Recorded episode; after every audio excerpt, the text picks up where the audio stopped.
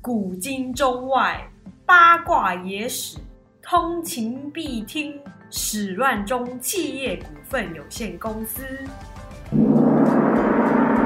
欢迎来到史乱中企业股份有限公司的频道，我是姚婉。我是年年，我们的频道主要在讲一些历史文化及我们想聊的主题。嘿，就是我们上礼拜不是讲和氏璧的故事吗？哎呀，所以我们就把镜头转到赵国了嘛。所以我今天呢就要来补补赵国的故事。那我就决定要从 N 百年前的事情开始补，嗯，这样我们就可以做好几集。就是不知道做什么时候就可以开始讲。没有，不可以这样说，因为大家都在讲三国啊。哦对啊对啊然后就说一点区别啊。对啊，因为三国就被讲烂了嘛，嗯那很少人讲春秋战国故事，但我觉得春秋战国故事很精彩，嗯，所以我们以后要主打，我们就是讲春秋战国的 podcast 嘛。可是我有点怕，我觉得我一下就讲完了。反正就先把这部分就补齐哦。嗯，对，之后如果还有时间的话，或者是有机会的话，再做那个秦始皇。秦始皇也是蛮多可以讲的，好，而且很怕被讲成十八禁。好啦，所以我们今天没有要讲赵国故事，就是一个前情提要。就赵国它前身是晋国嘛，后来是晋国分裂成三个国家，那这三个国家就是韩国、赵国跟魏国。那分裂这件事情呢，就史称叫做三家分晋。那这三个国家分裂完之后，都位列战国七雄，所以可以说，就是晋国一分为三之后，每个国家都很强大。那更不用说分裂之前的晋国就是一个很强大的国家了嘛。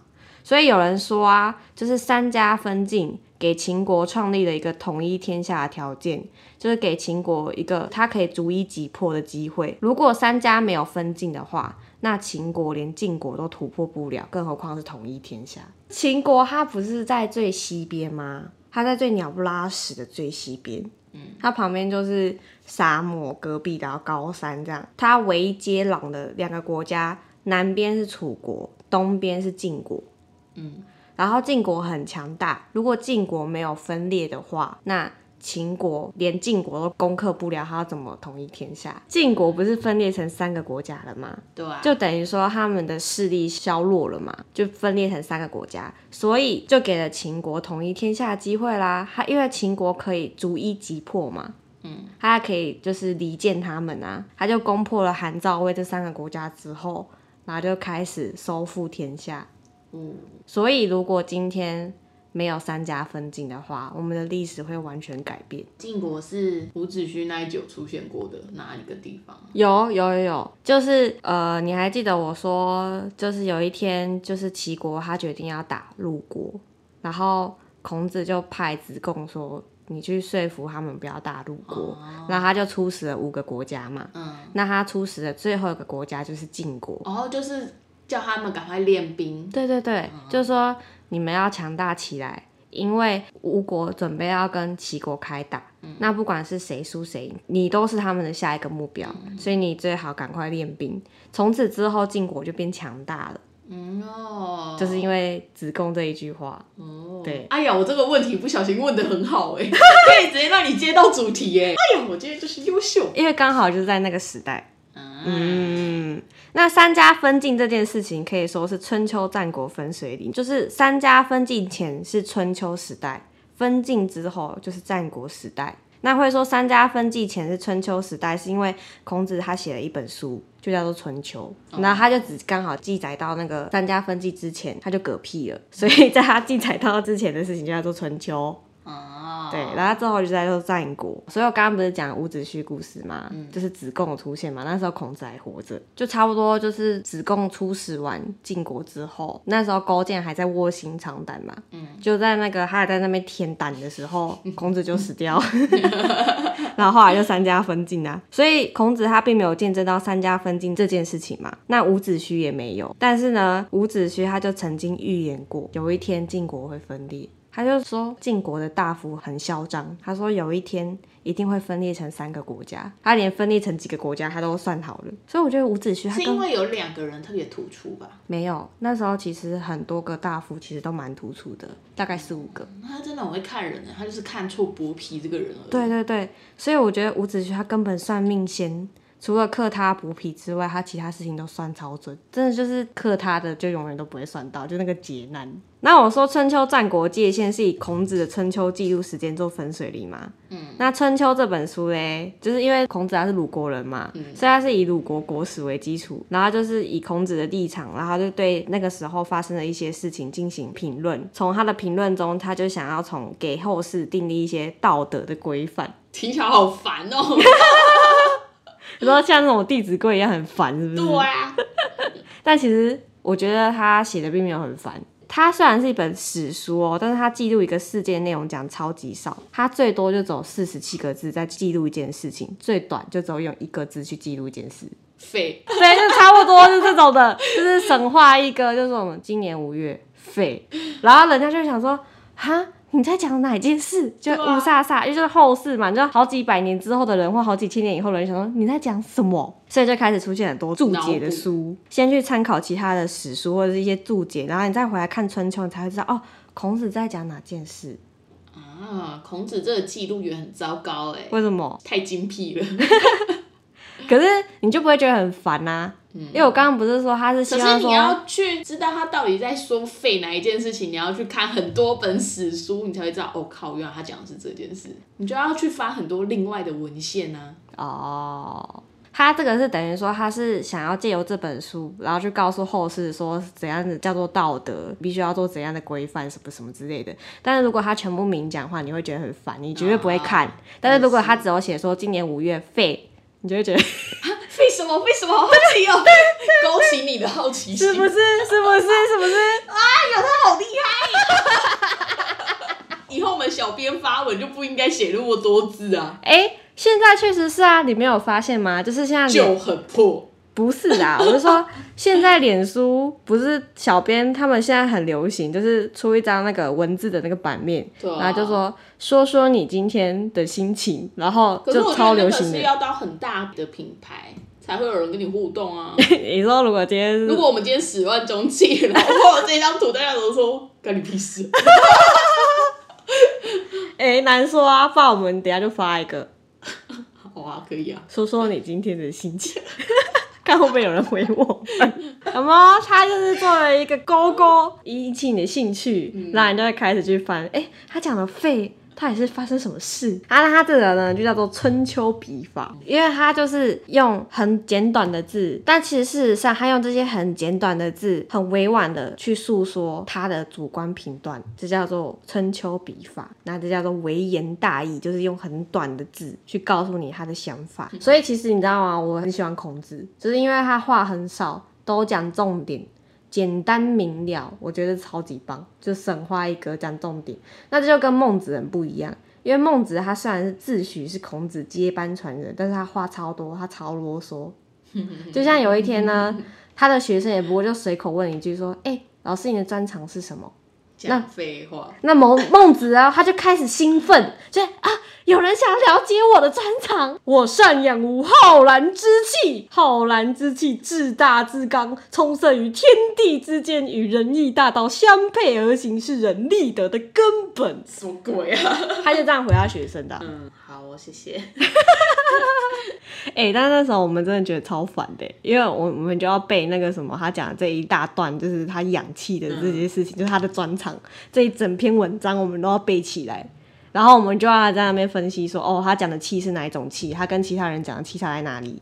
我们就要写申论，好烦。我也觉得超烦，所以我就觉得孟子真的超啰嗦哎，叫他随便讲一个他的专长，我们就要背起来。所以他的氧气到底怎么气？我刚刚想他的身心灵的那个没有，那是宇宙之气，至大至刚，充塞于天地之间，与仁义大道相配而行。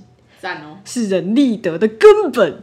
赞哦，他上场养这个气。赞，那个学生他应该会觉得啊，早知道我就不要问。孟子他就这么啰嗦，但是他有帮自己辩解说，他其实也不想那么啰嗦啦，是因为战国时代很乱啊。以前孔子话可以那么少，是因为春秋时代对相对单纯，人相对善良，所以大家可以被孔子一点就通。可是战国时代太乱了。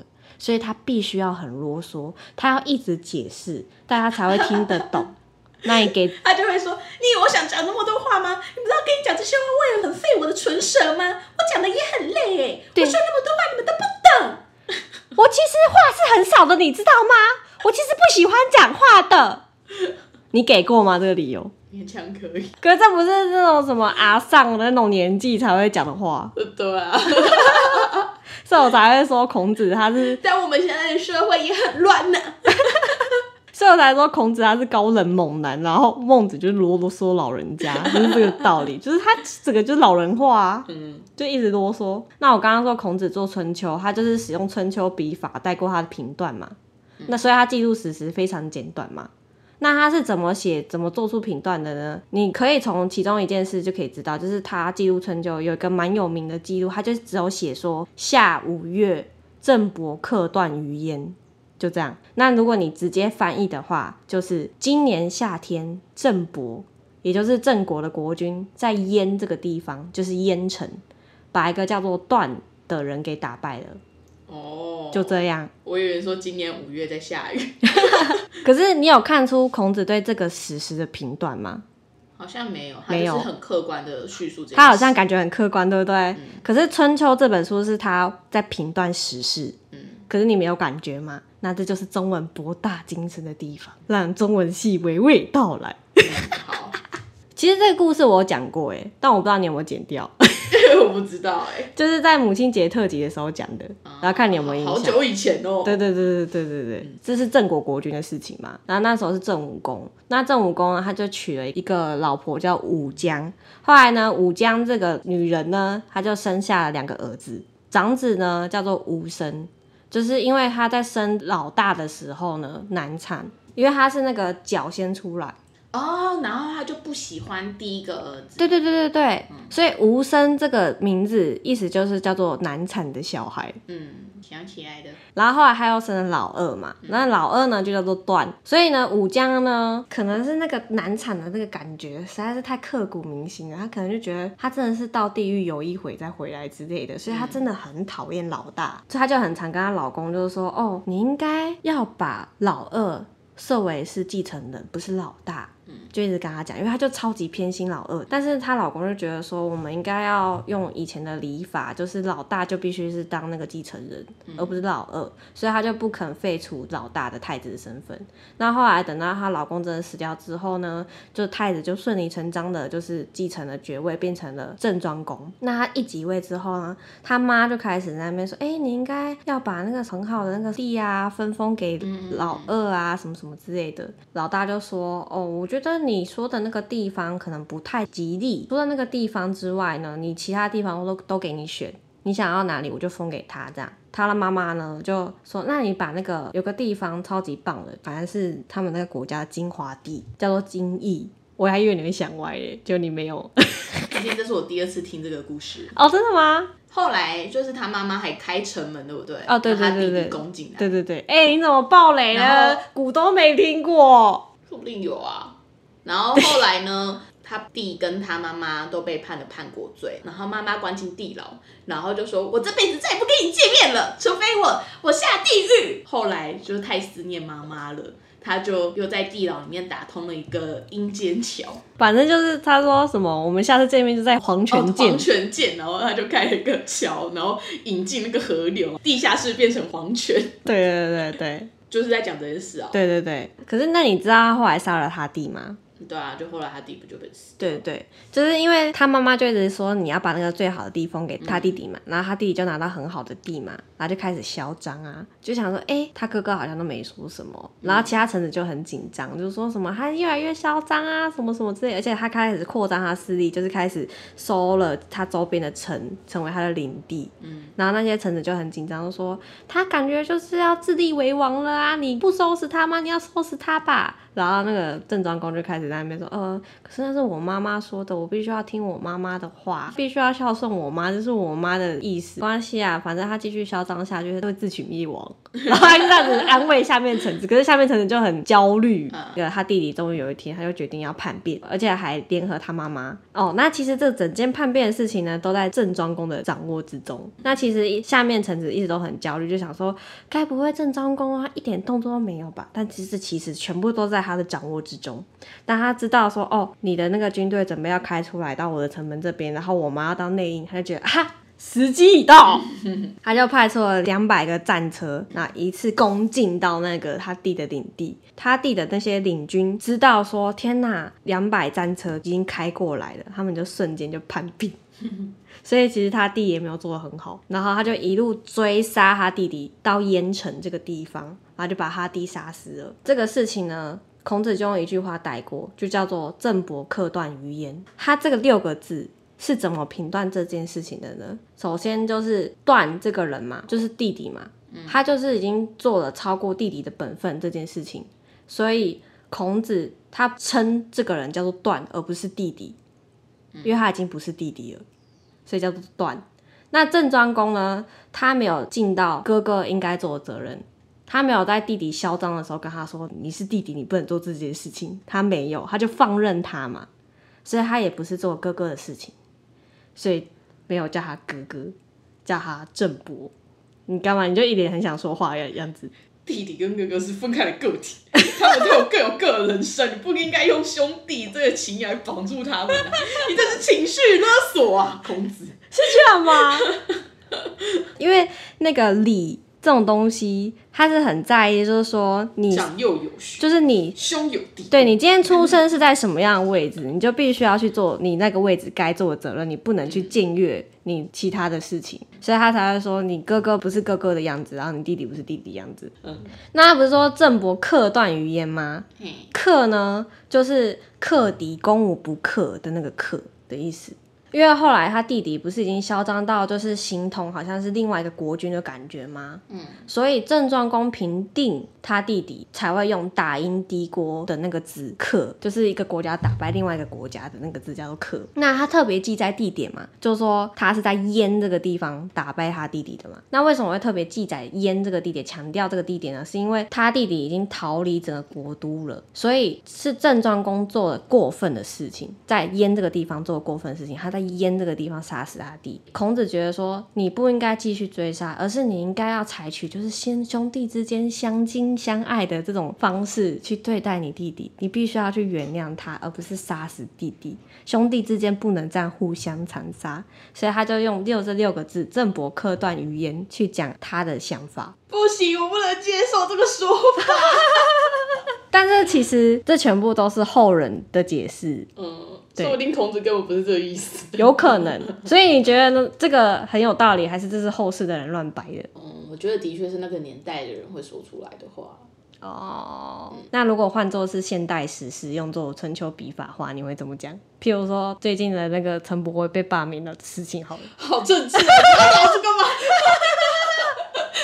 不然不然我不然我讲个随便的，嗯，姚婉是韩粉，是啊。不是你就是你要讲一个史，你要讲一个事件的时候，你就是要用现代的人才懂的，后世的人就可能几十年之后就哈韩粉是什么，然后他就要去查那些注解，说韩粉是什么，然后那个时代韩粉是个怎么样的人，这个叫做春秋笔法。好荒谬哦！就比如说陈柏惟被罢免，支持者气气气气气气气 哦，就有点像是流行用语啊！对对对对对对啊！朋友说年年没铺这样，之类的，莫名其妙。给你个大大平台。今年五月，给你个大平台。突然发现我们的流行用语其实也都蛮老的，已经不是最流行的流行。哦，对，那怎么办？完全道出我们的年纪。那像最新的是什么？我不知道。我也不知道。像这种的啊，就是需要后世注解，后面后世的人才懂。那这就是春秋笔法，哦，没有啦，我乱掰的。但我觉得感觉就是这样啊。嗯总之，《春秋》这本书就这样啦。那以三家分晋作为分水岭，就是不只是因为孔子死掉，他不能再做春秋关系，所以还叫做战国时代。还有一个原因，就是你有可能是你没办法接受原因。三家分晋，它代表说礼呀、礼这个制度正式崩坏。之前我不是有跟你讲过《礼记》这本书吗？所以就是中华文化很讲究礼嘛。那《礼记》这本书，它就是维护中国五千多年来就是文明秩序，让中国不至于走向灭亡嘛，就是一直让他们维稳。那三家分晋这件事就完全违背礼这个制度，才以这个事件作为开端，开创了战国时代。那三家分晋到底发生什么事？就三家分晋，它不仅仅是晋国的三个大夫瓜分了晋国的国政，瓜分了晋国国土。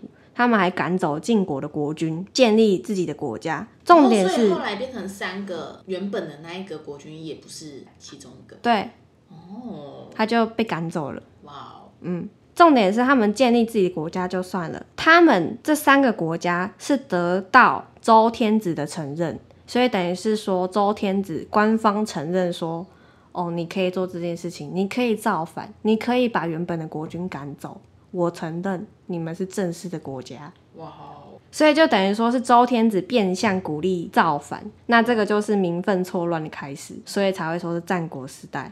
就因为李他很看重名分和责任嘛，就以那个我刚刚就讲说什么郑伯克段于鄢，他就说你哥哥做不是哥哥该做的事，弟弟做不是弟弟做的该做的事，然后你就说这是情绪勒索。因为他们就认为说，你出生在什么样的位置，你就该待在什么样的位置，做好你的本分。没有，我是觉得情绪勒索的点是，嗯弟弟这样子对你的，你却拿说，因为你是哥哥，说你要原谅弟弟，这一点我是不认同的。哦，就像是为什么好吃的东西都一定要让给弟弟或妹妹，你不能因为说因为你是哥哥，因为你是姐姐，所以你要让给他，这句话根本不对呀、是没错啦。对呀、他这句话就很像这个啊，因为你是哥哥，所以你弟背叛你，你也要原谅他。没有，就算今天，就算今天是哥哥背叛弟弟，弟弟也还是一样要原谅哥哥，因为你们就是兄弟，血浓于水啊！恐龙朗尼呀，毫无关系。对啊，你只是随便讲了一个你知道的，对啊、傻眼。嗯嗯哎、你让我想到很好笑的是，就是上礼拜不是大地震嘛，嗯然后我妈很恐慌，就是恐慌到我们整个公寓都听到她尖叫声的那种恐慌。然后我就说：“你到底是有什么后遗症？你是有被埋过吗？心理阴影那么深？就九二一那个时候，我们家明就好好的，就想说你到底为什么可以对地震恐慌成这样？”她就说：“我可能很害怕那种被埋的感觉吧，因为我以前曾经被我姐用被子埋过。”然后我就说。这有什么好成为阴影的？被埋是所有老妖就必须会经历的事情，好吗？你只有被你姐姐埋过一次，我被我姐姐埋过 N 百次、欸，哎，我现在不是很坚强吗？你要学我一样很坚强啊！好勒索。很勒索吗？就最后是我勒索他，我明明在安慰他，说你不要有阴影。怎么突然讲这个？哦，古人就是很讲究这种君君臣臣父父子子嘛。突然间嘴了一下姐姐，你姐现在还会听吗？不知道哎、听到我讲她坏话，她是真的会生气哎、我突然觉得很害怕、我是闹闹老妖，害我突然间不知道怎么做结论。我们快要做结论了啦。哎、我们要讲完了对呀、啊，已经四点十三分啦。啊？怎么那么快？这集讲完可能才二十几分钟哎、哦，真的吗？嗯，啊，这样也不错啊，简单明了，就跟孔子一样，不就不就是不是？是不是？是不是？所以就是三家分晋这件事情，就是完全的违背礼嘛，而且还受到官方承认，就是说周天子鼓励大夫可以造反这件事情，就是其实很多那种儒家学者就非常不能赞同，所以才说开创战国时代，因为他们就觉得说，今天一个国君他很难保证他的实力、智力跟他的才华是一国中最突出的嘛。那如果今天大臣比国君还要厉害，那既然大臣比国君厉害，那为什么大臣不能做国君呢？而是由你这种无能的人当国君呢？所以他们就会觉得说，国君跟大臣之间必须要有一个界限，那这个界限就是名分。你就算比你老板厉害，你也不能把他干掉。对啊，你不同意？不同意？但今天这个公司是他创立的啊，或者是他祖先创立的，那你把他干掉，你变成那个，所以我可以挖角，然后自己成立一个新公司。你可以创业，你可以创业，这没有关系，但你把他干掉，那就是不合道德的事情。所以我不能在这个公司学好 SOP，然后开一间类似的，可以成为龙头。你可以去外面你可以去外面创业，但是你不能把他辛辛苦苦创立出来的这家公司变成你的。这有点像是贾博士他那时候创立苹果，然后最后他被其他人干掉是一样的道理。他那时候被干掉的时候，那个时候就有点类似像这种状状况，啊然后孔子就觉得说哦，这不行，不能做这种事。嗯这真的是蛮糟糕的啦。对，违背礼仪，不合理。家学者他们就觉得说，即使某一个国君呢，他可以保证他自己是全国最聪明的人、最有才华的人、最有能力治理国家，他也不能保证他的儿子、他的孙子或者是他世世代代都是全国中最聪明、最有能力的人。所以在这种情况下、如果大家只凭能力和实力说话做事的话，那国君就会面对巨大的危险。只要下面的人实力强了，那国君随时都会被杀掉。这样子很容易这个国家就会灭亡嘛。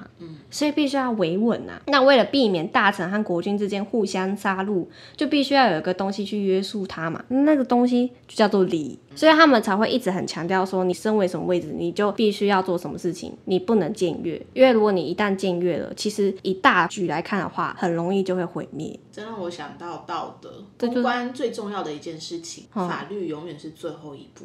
是，我突然讲到这个，就突然想到啊，一个很棒的结尾，不觉得吗？会觉得显得我们很有知性，比起刚刚的大平台。